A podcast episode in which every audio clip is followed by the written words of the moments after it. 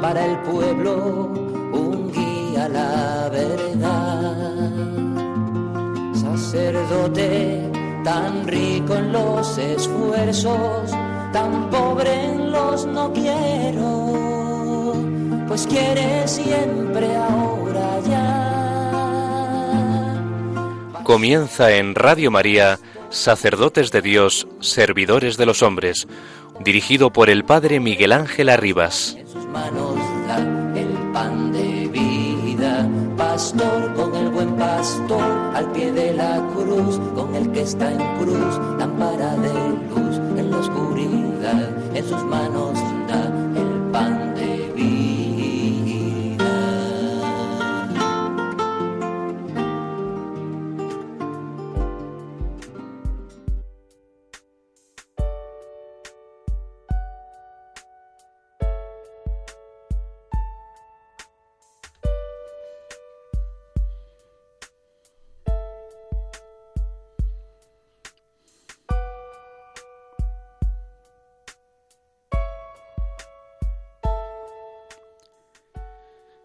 Estar vigilante, trabajar con constancia, hacer obra de evangelista y como fórmula y compendio de todo eso, cumplir en todo sus pormenores con el propio ministerio. Es el remedio. Esa es la parte del sacerdote. Y no dejan de tener una especial significación las dos últimas palabras de este mismo versículo. Sé sobrio. Es la sobriedad del espíritu, no la del cuerpo, la que aquí se recomienda. Es la calma llena de sabiduría que es necesaria a los pastores del alma en los periodos de crisis y de turbación. Amadísimos sacerdotes seculares, tanto los que os sentáis en las primeras sillas de la catedral, como los que pastoreáis la apartada aldea, no como inculpación contra transgresores, sino como impulso a lo más y a lo mejor. Que empiezo por dirigirme a mí mismo. Recibid y guardad en vuestros corazones esta sola palabra que os doy como consigna para esta hora tan llena de confusiones que saltan, como de pesimismo que acobardan y deprimen. En esta hora, no sé si de ocasos funerarios o de auroras misteriosas, cumplid vuestro ministerio. En nombre de Jesucristo que os eligió y puso, de la Madre Iglesia que os necesita, de la sociedad que al fin y a la postre os echará de menos, de las almas paralíticas que claman por el hombre que las haga andar, de los pequeñuelos que piden pan, de vuestros propios intereses, los espirituales y aun los terrenos? Guerra a la huelga de las manos consagradas. Cumplid vuestro deber. Todo el deber, el de justicia y el de caridad. Y después, estad tranquilos. Palabras de San Manuel González, el obispo del Sagrario abandonado, en su libro Artes para ser apóstol. Libro escrito en 1928, cuando era obispo de Málaga. Palabras que tienen plena actualidad siglo XXI, 2021.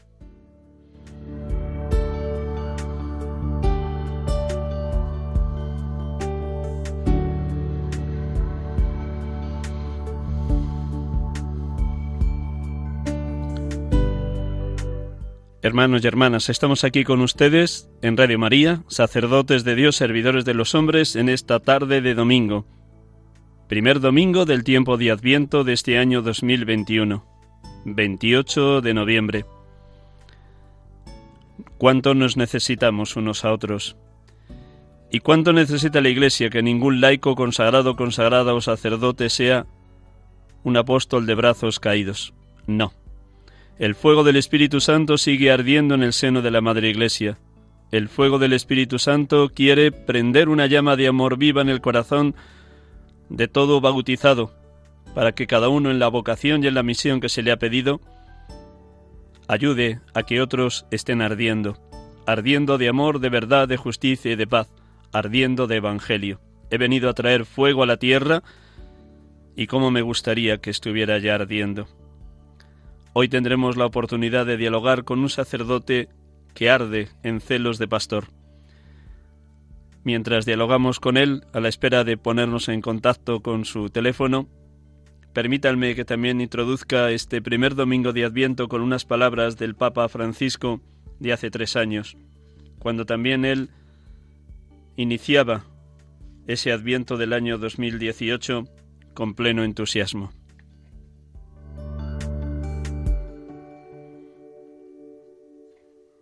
Hoy empieza el Adviento, el tiempo litúrgico que nos prepara para la Navidad, invitándonos a levantar la mirada y abrir nuestros corazones para recibir a Jesús. El Adviento no vivimos solamente la espera navideña, también estamos invitados a despertar a la espera del glorioso regreso de Cristo, cuando Él volverá al final de los tiempos, preparándonos para el encuentro definitivo con Él. Recordamos la Navidad, esperamos el glorioso regreso de Cristo y también nuestro encuentro personal el día que el Señor nos llame.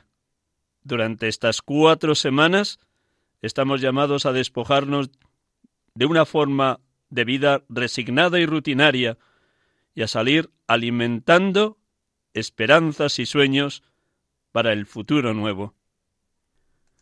Aquí con ustedes en Radio María, sacerdotes de Dios, servidores de los hombres, poniéndonos al día de este nuevo tiempo litúrgico que comenzamos, el tiempo de Adviento. Y me ha parecido bueno para este primer domingo de Adviento iniciar no con la lectura del Evangelio que correspondería a este 28 de noviembre, en este ciclo C que ahora iniciamos, sino precisamente con el cántico de Zacarías, el padre de Juan el Bautista, que cuando van a circuncidar a aquel niño que ha nacido de Isabel, y los vecinos suponen que el padre le pondrá por nombre Zacarías como él, el padre que está todavía mudo escribe, su nombre será Juan. Y Dios le suelta la lengua de su mudez y canta el cántico del Benedictus, ese cántico que rezamos todas las mañanas en la oración de laudes. Y elijo este cántico porque me parece que este es el destino final del Adviento, estar tan preparados como lo estuvo Isabel y Zacarías, los padres de Juan el Bautista, para el nacimiento de aquel niño que había saltado en el vientre de su madre, cuando María, desde Nazaret, fue deprisa a un pueblecito de la montaña de Judea para asistir a su prima, embarazada ya de seis meses como se lo había anunciado el ángel Gabriel. Es un cántico de esperanza, el cántico que muestra cómo Dios cumple siempre sus promesas, el cántico que expresa que de aquel vientre purísimo y virginal de la Virgen María nacerá el Mesías, el Salvador, el esperado de los siglos. Nos recogemos un instante en silencio para volver a recitar también ustedes desde su casa, desde el coche, desde el lugar donde estén, para recitar muy despacio el Benedictus y así hacernos eco de esta oración que el Espíritu Santo inspiró a Zacarías, el padre de Juan Bautista, el esposo de Isabel.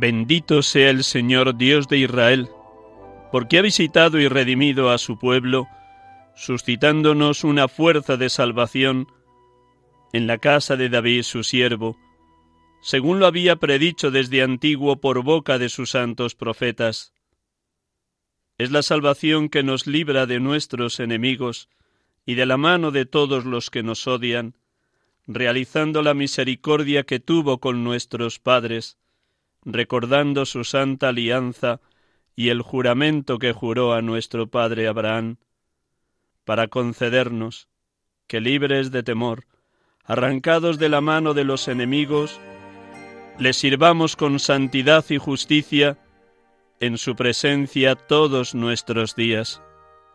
A ti niño te llamarán profeta del Altísimo, porque irás delante del Señor a preparar sus caminos, anunciando a su pueblo la salvación, el perdón de sus pecados.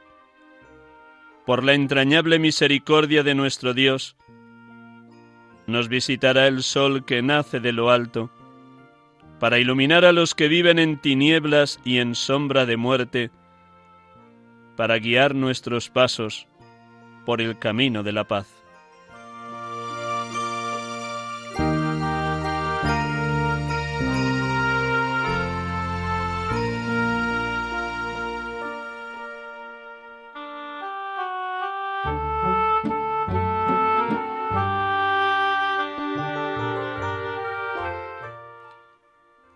Meditando en este primer domingo de Adviento, este cántico de Zacarías, el Benedictus, a este pobre sacerdote que les acompaña, le brotaba esta oración como una puesta al día del Benedictus con el permiso del Señor, que es quien verdaderamente inspira la palabra divina. Una puesta al día que nos ayude a todos a vivir permanentemente en la espera de Dios. Oramos haciendo eco del cántico del Benedictus.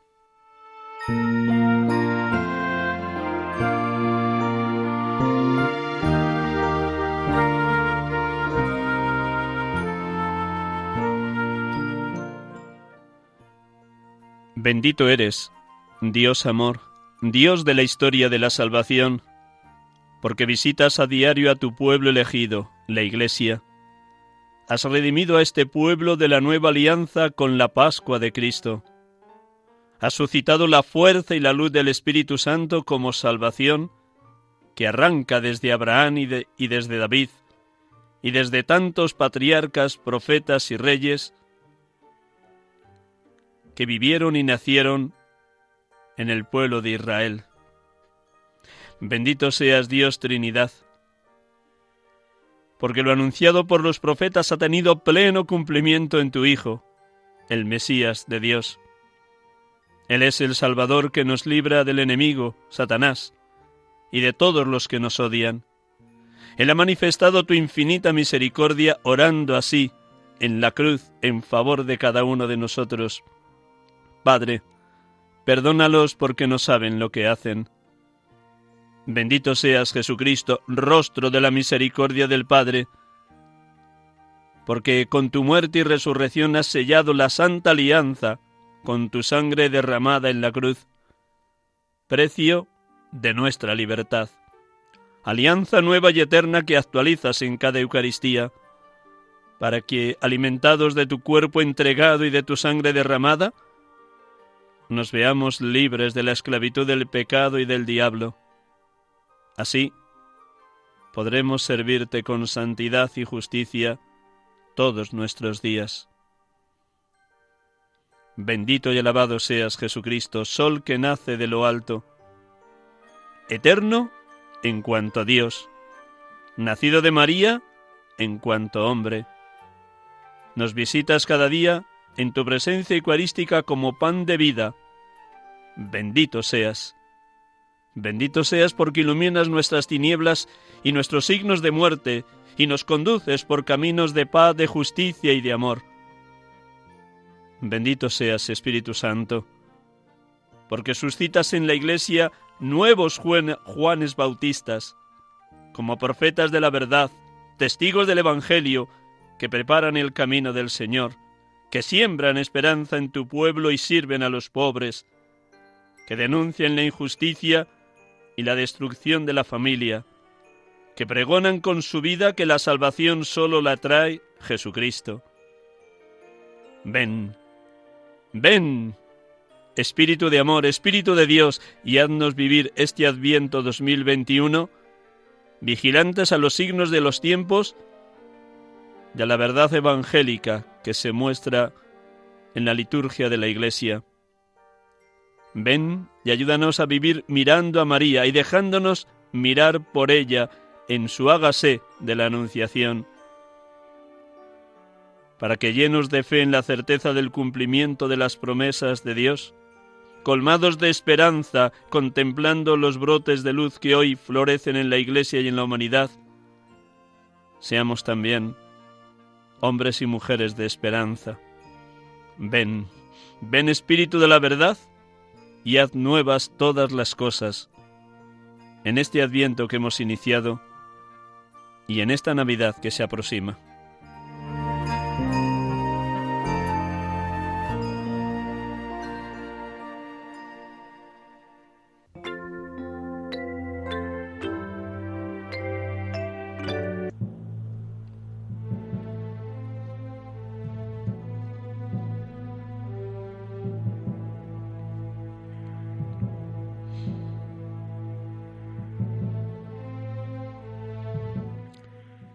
Estamos aquí con ustedes en Radio María, sacerdotes de Dios, servidores de los hombres, en esta tarde de domingo, en este primer domingo del tiempo de Adviento de este año 2021, 28 de noviembre.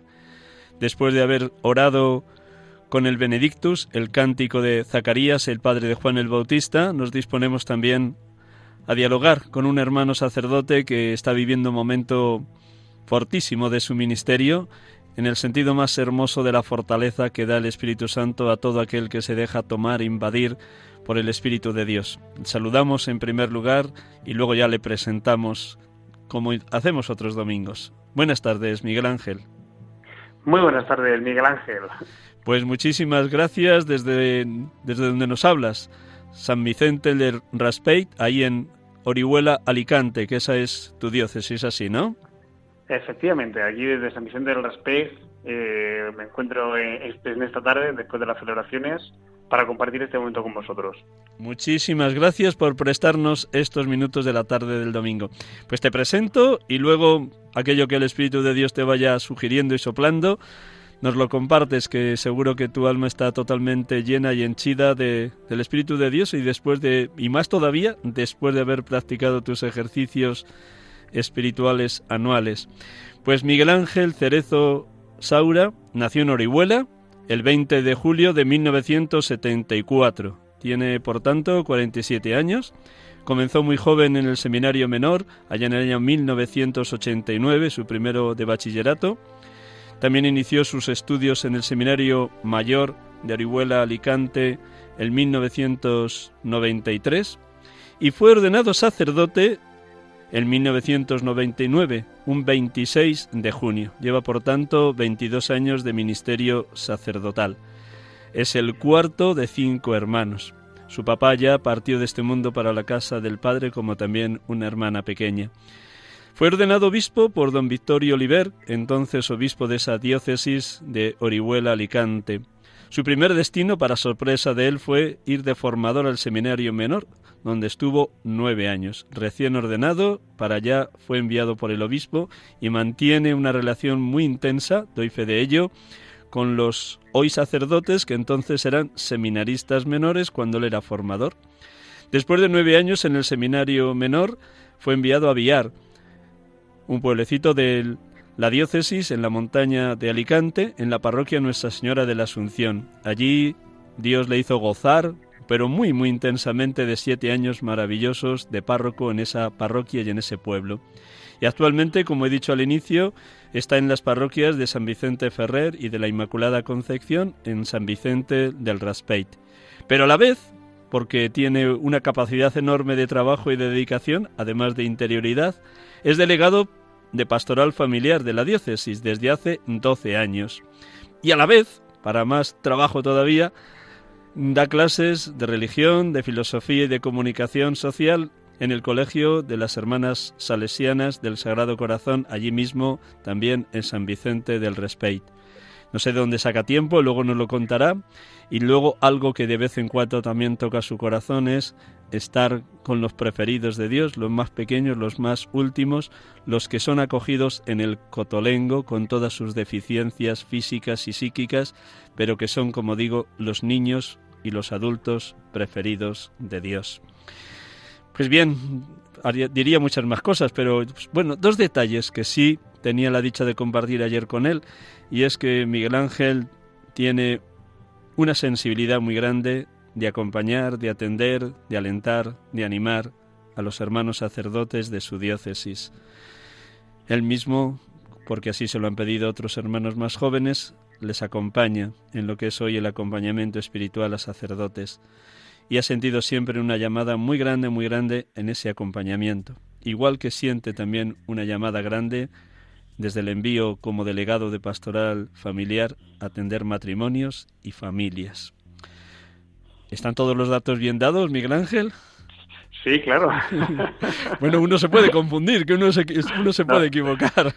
Está, está, muy bien. Bueno, solo, faltaría por decir una cosita más. Soy el arcipreste de esta zona también. Para añadir.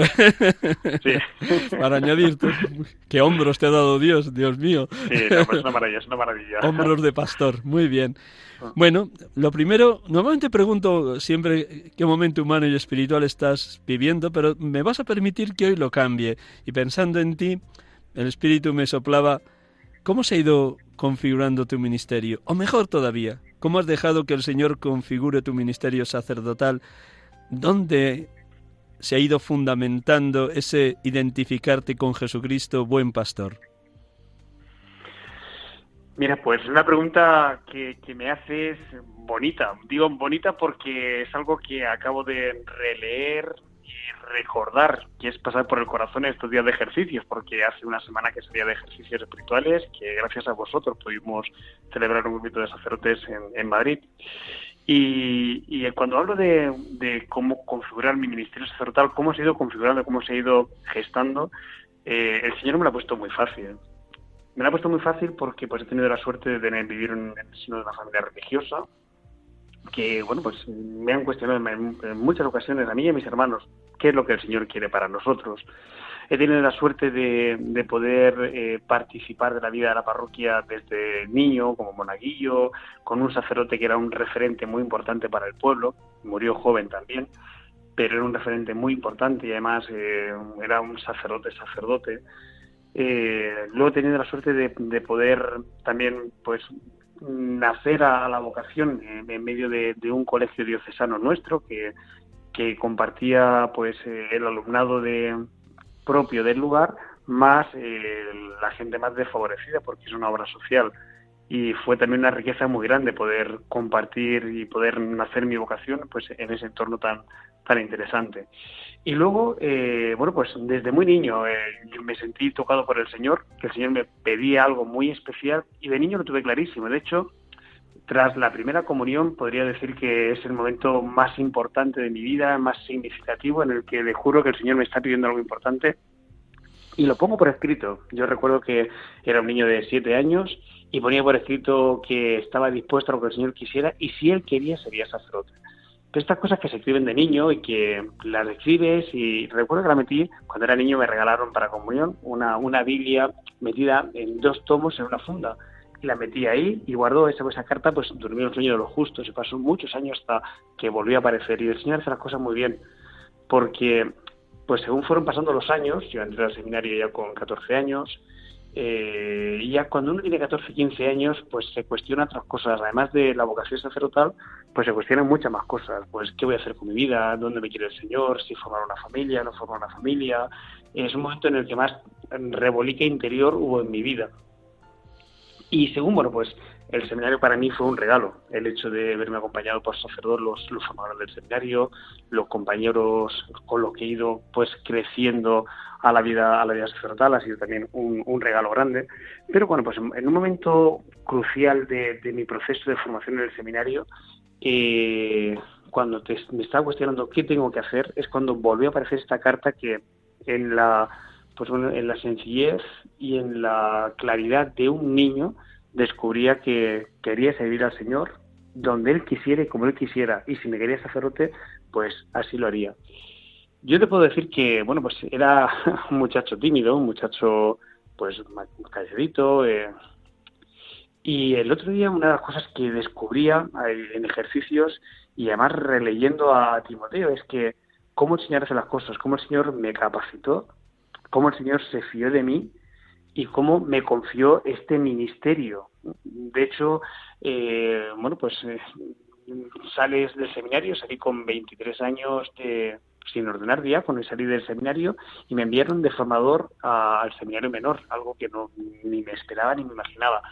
Y el Señor también lo había pensado muy bien, porque esos nueve años me configuraron muy, muy bien como, como cura. Eran, era un inicio. Y claro, cuando eres, es como los padres. Los padres, el hecho de ser padre, eh, tienen que estirarse, tienen que ser buenos para poder dar ejemplo, para, para que sus hijos sean buenos tienen que ser auténticos para que sus hijos sean auténticos, tienen que ser veraces para que sus hijos sean veraces, porque los, los hijos se ven en los padres, se ven en los padres. Y es así como yo viví mis años, mis primeros nueve años de ministerio.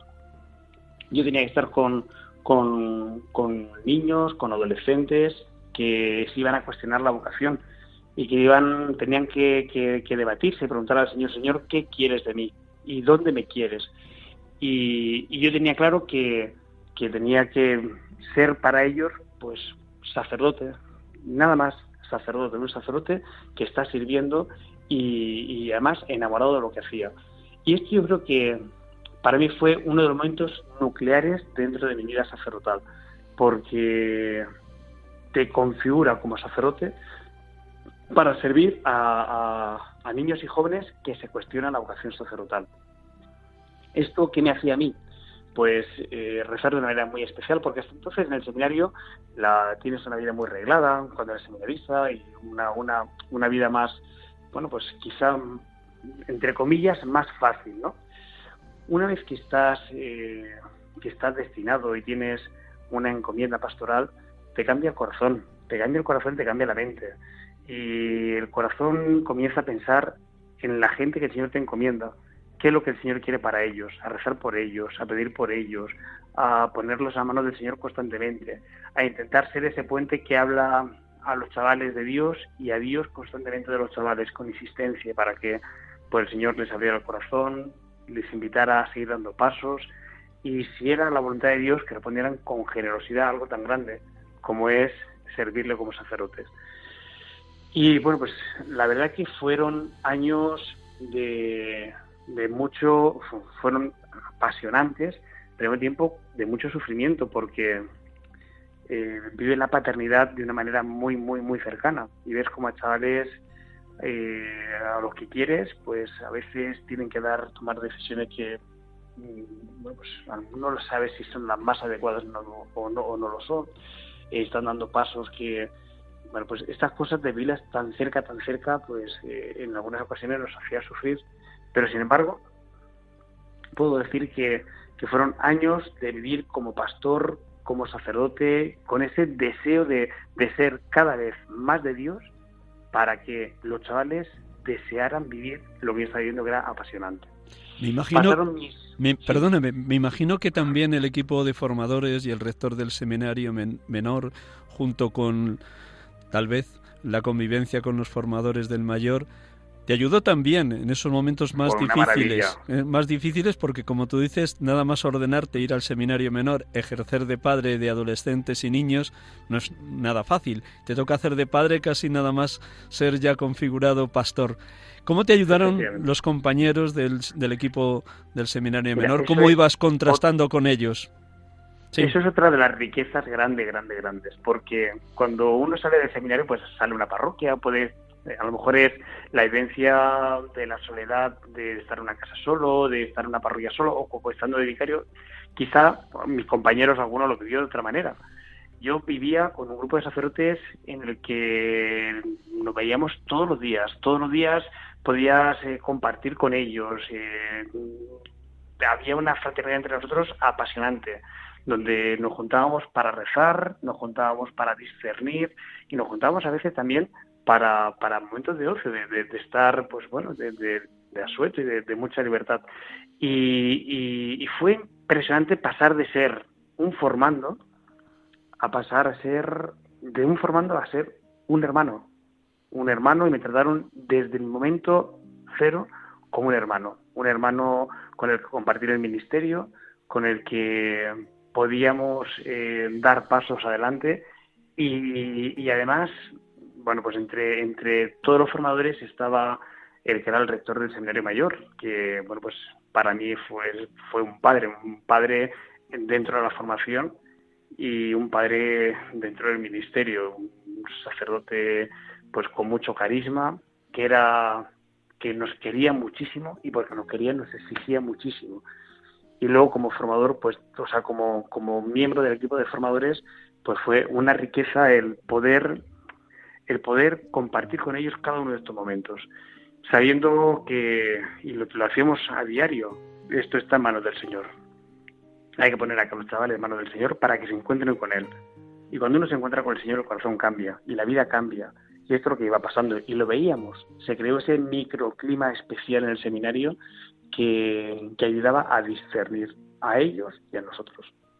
Este es el que ama a sus hermanos, el que ora mucho por su pueblo, por sus seminaristas del seminario menor. Y la prueba es que bastantes de ellos sí que dieron el sí a Dios y hoy son sacerdotes y además hermanos de tu presbiterio de Orihuela Alicante. Así es, eso es una riqueza y eso es, eso es eh, un regalo del Señor. Ver a chavales que has tenido desde niños y que hoy son eh, sacerdotes apasionados, ilusionados, eh, con ganas de dar la vida eh, en medio de esta iglesia a la que queremos con locura, pues eso es un regalo, es un regalo. ¿Cómo viviste el salto del seminario menor a ser enviado a Viar, a esa parroquia que para ti también te marcó porque era tu primer destino de estar solo en un pueblo, en esa parroquia de Nuestra Señora de la Asunción? ¿Y qué te queda en el corazón, en el alma, de todo lo que Dios te regaló a través de los fieles de esa parroquia y de ese pueblo? Pues mira, eso es eh, fue algo algo algo precioso porque bueno pues después de nueve años de formador lo que esperaba recién recién ordenado recién salido esperaba pues una parroquia que es lo que todos anhelamos cuando estamos en el seminario pues en una parroquia donde hay todo tipo de realidades donde y, yo pues eso no lo había tenido la de mis compañeros. A mí me enviaban a un pueblo que está en el otro extremo de donde está el seminario en la otra punta eh, un pueblo pequeño, un pueblo, yo soy, Alicante es de habla, hay valencianos y castellanos, yo soy de habla castellana, y el pueblo es de habla valenciana, valenciana. Eran, bueno, pues quizá muchas, muchas cosas nuevas. El hecho de, de ir allí fue primero muy, muy ilusionante, pero un reto muy grande, porque era ser cura en un pueblo. Yo no tenía experiencia ninguna de ser cura en un pueblo. Tenía mucha teoría en la cabeza, mucha teoría de formación, mucha teoría de, de, bueno, de formación de seminario y de formador, pero de, trabajar en medio de la gente, de, afrontar por el reto de una parroquia y solo era algo que, que no había hecho nunca. Y te puedo decir que, que es, yo muchas veces lo digo a los compañeros, es como la primera novia. Llegué, me acogieron muy bien, tuve la suerte de, de, poder disfrutar desde el momento uno de la gente, de la parroquia, una parroquia preciosa a nivel arquitectónica, pero una parroquia preciosa a nivel de gente, a nivel de niños, de jóvenes, de familias, de movimiento, y la gente sedienta, la gente con ganas de, de, darse, de recibir, una parroquia con mucha tradición. Y bueno, pues allí fue un momento de vivir el pastoreo de una manera distinta al seminario, porque había, la realidad era muy amplia. El hecho de poder hablar, eh, pues desde Cáritas, que yo todavía no lo había tocado, poder trabajar con Cáritas, a poder trabajar con, con niños, con jóvenes, con las familias, con, con las eh, cofradías, con y fue también un momento eh, muy, muy de expandirme como sacerdote, como pastor en medio del pueblo. Fue para mí una, un crecimiento muy y de configurarme como cura, ¿eh? Porque eh, había vivido el ministerio en el seminario eh, quizá más, más formativo, más teórico, pero había tocado, estaba tocando tierra y experimentando lo que es entrar en casa y estar solo. Yo había vivido durante nueve años con, con cinco compañeros sacerdotes, a todas horas juntos. aquí llegaba al pueblo y estaba solo. Quería, cuando quería compartir con los sacerdotes, tenía que salir del pueblo, tenía que quedar, tenía que, tenía que hacer ese, ese deseo de, verme con otros, porque creo que es una riqueza, creo que es importantísimo. ¿Esos años de viar pudiste mantener el orden de vida, el ritmo de oración, la hora de levantada, de acostada? Eso es, eso es el, gran, el gran reto que, tuve que, experimentar y a mí doy gracias a Dios al seminario, a esos nueve años del seminario que, que me estructuraron, eh, me estructuraron como, como, como, como sacerdote para poder vivir eh, lo que es importantísimo e imprescindible. Y de hecho yo llegué a guiar y, y fue un regalo, pues por ejemplo, en la oración personal. Por la mañana allí un grupito de personas rezaban las laudes. Y ya pues para mí era una seguridad, yo iba antes, hacía mi oración personal y luego con la gente rezaba las laudes. Por la tarde, después de la misa, eh, un grupito de gente amplio se, quedaba a rezar las vísperas. Para mí eso era una maravilla, porque en la oración litúrgica rezaba con ellos las vísperas, lo tenía en mi rato de, oración personal. Y sí que me ayudó mucho la estructura que tenía, del seminario y también la propia estructura de la parroquia a mantener mi vida, mi mi vida de oración. Enseguida me di cuenta que una de las cosas que vivimos los sacerdotes es la soledad la soledad de nuestras casas, porque, bueno, pues estamos rodeados de gente, pero cuando entras a casa estás solo. La importancia de, verte con otros hermanos sacerdotes, de compartir, de, quedar pues para rezar, para, para, para la dirección espiritual, para, para simplemente para comer o cenar. El hecho de, esas quedadas que también nos ayudan, nos ayudaban a, me ayudaban a fortalecer el ministerio y, esa identidad sacerdotal en medio del pueblo pero sí que al principio es ese choque importante de que esa estructura que te daba el seminario ahora era yo el que la tenía que la tenía que tomar y la tenía que poner como algo prioritario porque es verdad que nuestra vida o es desde Dios o no es. O, comienza y termina en Dios o, no es. Se, se pierde el sabor del ministerio se pierde se pierde el sabor de la vida sacerdotal y, comenzamos a convertirnos en funcionarios. Y es lo que de lo que he, intentado huir toda mi vida. Si yo no trabajo como cura, ni quiero trabajar como cura, yo soy sacerdote. Yo puedo trabajar como profesor, puedo hacer otras cosas, pero yo soy sacerdote y quiero ser sacerdote y me encanta ser sacerdote y eso parte de, esa relación íntima con el Señor para comenzar, para terminar e intentar ver todo lo que haces en el día desde Dios, desde lo que Dios quiere para ti. Si el Señor no construye la casa, en vano se cansan los albañiles, si el Señor no guarda la ciudad, en vano vigilan los centinelas, nos dice el Salmo 127. Así es. Como dice Jesús en la alegoría de la bici y los sarmientos, sin mí no podéis hacer, nada. Mm, enhorabuena y felicidades porque Dios te ha marcado con este sello de ser sacerdote y no hacer pastoral. El hacer pastoral será la consecuencia de estar totalmente enamorado de Cristo. Todavía cuando estabas en Viar, o bien el obispo o bien el vicario general te llamaron algún día para que fueras delegado de pastoral familiar, para que asumieras esta misión sin dejarlo de Viar. ¿Cómo ocurrió esto? ¿Te sorprendió? ¿Lo estabas esperando? ¿Estabas ya vinculado de algún modo a la pastoral familiar? No, no en absoluto, al contrario, yo estaba vinculado a la pastoral juvenil. De hecho, eh, nada más cuando, durante el tiempo del seminario estaba vinculado a la pastoral juvenil y era colaborador en las peregrinaciones y muchas cosas que se hacían en pastoral juvenil de la diócesis. Y cuando, cuando llegué a la parroquia de Viar, es la vicaría cuarta de, la diócesis de Rigol Alicante, me encomendaron la pastoral juvenil de, de la vicaría. Y yo pues comencé a trabajar en pastoral juvenil en los primeros meses y a los meses el obispo me llamó para pedirme que me encargara de la pastoral familiar de la diócesis sin dejar la pastoral juvenil. Así que estuve compaginando eh, durante el tiempo de viar pastoral juvenil de la Vicaría Cuarta y la pastoral familiar a nivel diocesano. No había tenido relación ninguna con, con la pastoral familiar. Eh, salvo la organización del, Encuentro Mundial de Familias con el Papa, que fue aquí en Valencia, que organizamos con el seminario, y, pero fue la única, la, única, la única actividad que tuve con pastoral familiar. El obispo, cuando me envió a, trabajar con la pastoral familiar, me pidió al mismo tiempo que me formara. Y aproveché pues para hacer la licenciatura en, en, en Familia y Vida con el Pontificio Juan Pablo II, que tiene sede en Valencia y en Murcia.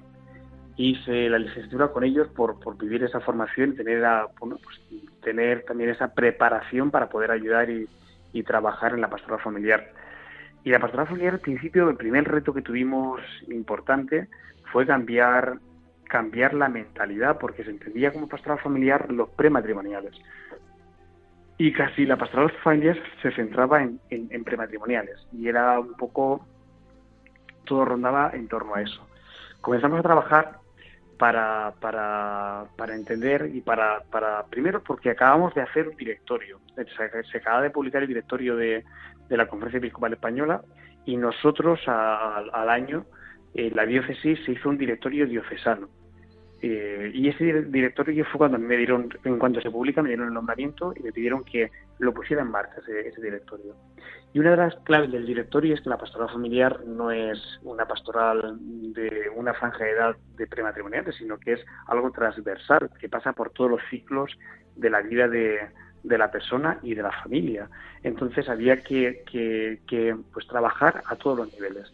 Es un poco lo que comenzamos a trabajar eh, desde, desde el secretariado, a generar esa estructura, a generar ese cambio de mentalidad.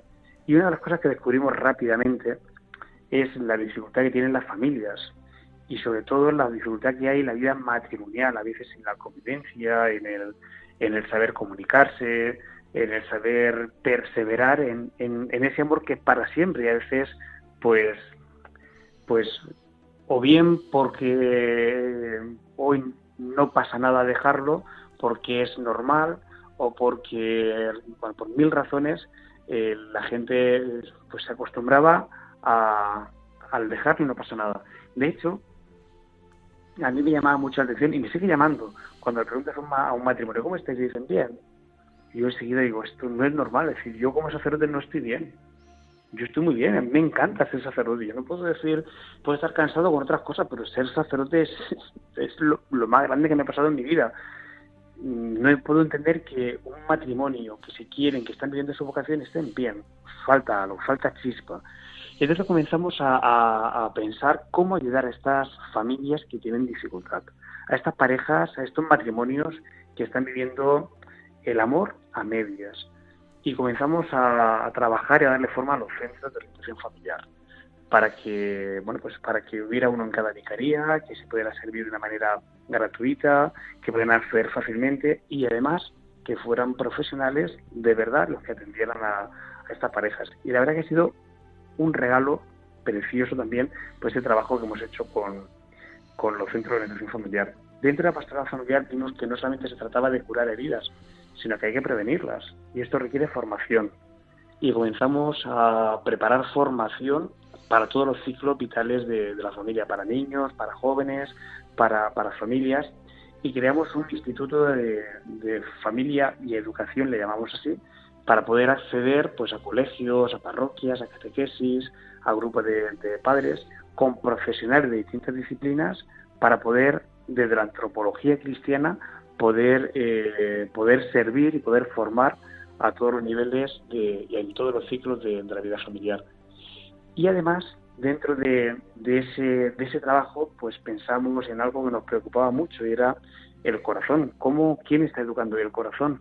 De los niños, de los jóvenes, de los adolescentes. ¿Quién está hoy cuidando y está educando ese corazón? ¿Quién les está enseñando a amar?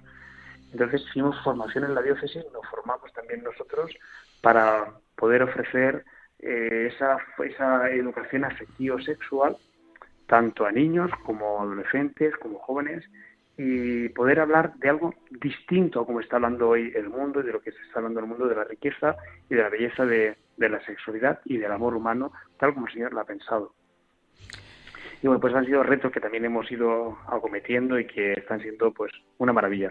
De hecho, el fin de semana pasado tuvimos un retiro de matrimonios aquí en la diócesis, también ha sido un momento precioso de encuentro con el Señor de ellos, de ellos y de sus hijos, porque estos retiros vienen los padres y vienen también los hijos, para, que en esa formación sea continua. Y luego, como último detalle, dentro de la riqueza de la pastoral familiar, pues también han ido creciendo muchos grupos de matrimonios diocesanos, además de potenciar los distintos grupos de movimientos que, están y que están creciendo en la parroquia, como puede ser proyecto de amor conyugal, eh, encuentro matrimonial, eh, movimiento familiar cristiano. Además de estos grupos, eh, pues hemos impulsado grupos diocesanos, grupos de matrimonios de parroquia que se reúnen pues una vez al mes en esa formación personal, en esa formación en cuanto a la vida matrimonial y pues a rezar y a un poco a, a, impulsarse unos a otros a vivir pues lo que tiene que ser la familia en medio del mundo. La última pregunta, que como ves el tiempo vuela, llevamos media hora dialogando y es maravilloso escucharte, así que me vas a permitir que abuse de ti para otro domingo aquí en este programa Sacerdotes de Dios, Servidores de los Hombres. Pero ya que hemos tomado este hilo conductor de, de la familia, ha señalado muy bien cómo la antropología dominante tanto en el ámbito cultural, filosófico, educativo, tanto en institutos como universidad, es de una mirada del ser humano totalmente plana, puramente horizontalista. Y poder hablar de esa dimensión de apertura a la trascendencia, al Dios de la vida, cuesta. ¿De qué manera mm, intentáis desde la delegación de pastoral familiar, impregnar a los matrimonios de cómo el que tiene que estar en el centro de su relación con una fuente inagotable de amor es Jesucristo? Pues mira, esto, la mejor manera de hacerlo y, cómo lo estamos haciendo es desde la experiencia, desde la experiencia vital de otros matrimonios que lo están viviendo así. De hecho, Amor y Leticia, una de las cosas que, nos regala como, como acierto es, eh, es el, el tutorizar a matrimonios con otros matrimonios, matrimonios que están viviendo eh, la vida desde Dios y que están acompañando a otros matrimonios para invitarles a ponerlo en el centro.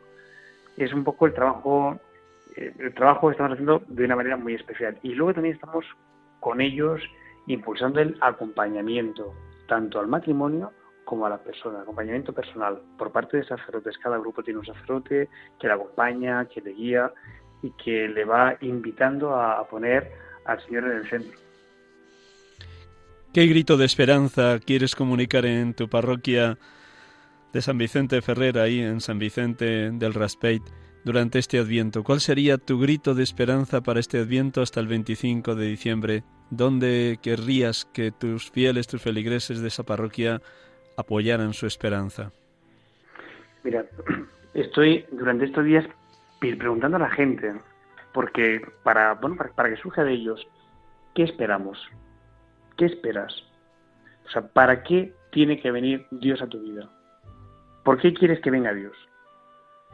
Y me estoy sorprendiendo muchísimo, porque a veces esperamos, hay contestaciones teóricas, ¿verdad? Pero la gente está poniendo por escrito, yo quiero que venga el Señor porque quiero que ponga orden en mi vida quiero que venga el Señor porque estoy pasando un momento difícil y hay tristeza en mi corazón. Quiero que venga el Señor porque estamos pasando un momento difícil mi marido y yo. Quiero que venga el Señor porque no me entiendo con mis hijos. Quiero que venga el Señor a poner luz en cada una de las cosas que, que, estoy haciendo. Por eso invito, estoy invitando a la gente de la parroquia a que se pregunten, ¿para qué quieres que venga? ¿Por qué quieres? Y pídelo. Ven, Señor Jesús, a sanar mi vida. Ven, Señor Jesús, a, que vea, a que te vea. Ven, Señor Jesús, a que, a que, te, a que descubra la maravilla que, que, vienes a regalarme. Vienes, tocas mi humanidad para que yo pueda acceder a la divinidad, pueda trascender, que eso es la grandeza, la riqueza de este, de este adviento. Estoy invitando a la gente a que se pregunte, ¿qué quiere del Señor? Pídeselo, pídeselo. Ese es el, el grito que, que estamos haciendo en la parroquia. Ven, Señor, y el para qué. Cada uno pueda poner por escrito ese para qué, para qué. Miguel Ángel, muchísimas gracias. Estaríamos dos horas más, así que como te he dicho, si tú me das permiso, en otro domingo te pedimos de nuevo que estés acompañándonos aquí en Radio María en este programa Sacerdotes de Dios, Servidores de los Hombres. De verdad que enhorabuena por toda la fuerza y el fuego que el Espíritu Santo deposita en ti y que sigas siendo pastor según el corazón de Cristo. Permíteme que recuerde a los oyentes de este programa quién eres y despedimos el programa en un minuto. Hemos tenido la dicha de poder escuchar a Miguel Ángel Cerezo Saura, sacerdote de la diócesis de Orihuela Alicante, que ahora mismo está como párroco en la parroquia de San Vicente Ferrer y en la parroquia también de la Inmaculada Concepción de San Vicente del Raspeit.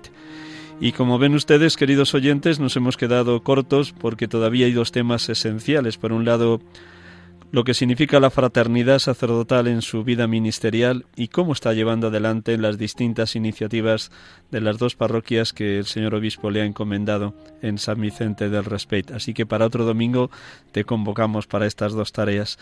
Pero terminamos, queridos oyentes, si también nos das permiso para despedirte luego todos juntos, Miguel Ángel, por una brevísima oración, que estamos ya al límite de nuestro tiempo, que como siempre vuela. Pues terminamos un instante con esta música y luego ya despedimos a toda la audiencia y te despedimos también a ti, Miguel Ángel. Un instante.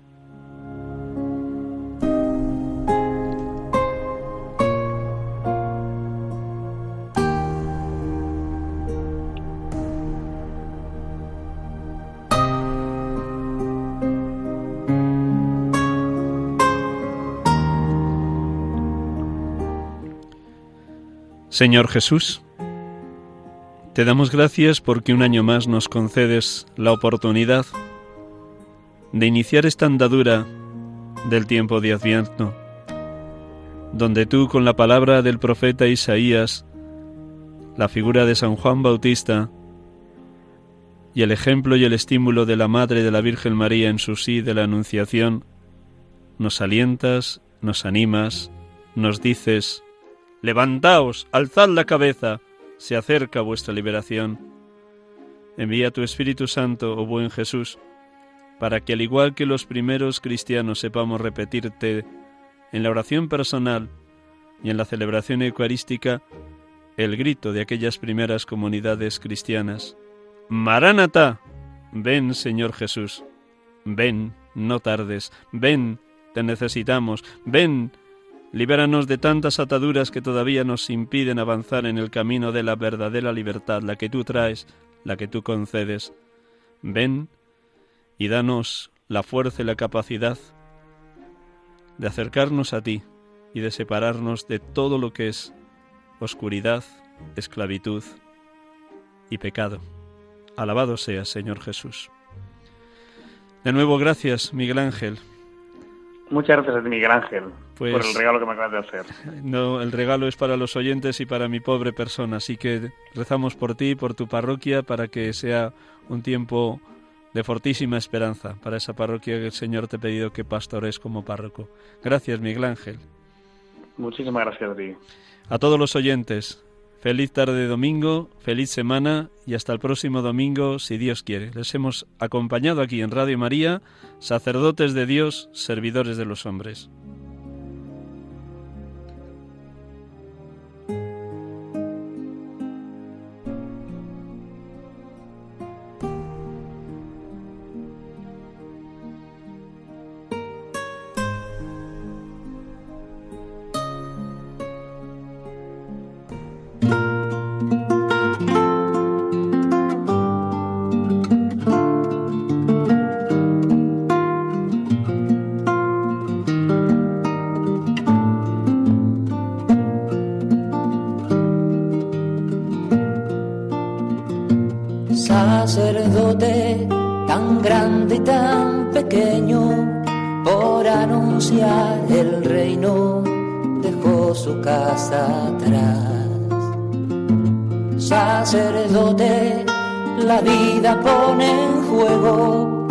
Pastores para el pueblo, un guía a la verdad. Acaban de escuchar el programa Sacerdotes de Dios, Servidores de los Hombres, dirigido por el Padre Miguel Ángel Arribas. Pues quiere siempre ahora ya. Pastor con el buen pastor al pie de la cruz, con el que está en cruz, lámpara de luz la oscuridad, en sus manos da el pan de vida. Pastor con el buen pastor, al pie de la cruz, con el que está en cruz, lámpara de luz, en la oscuridad, en sus manos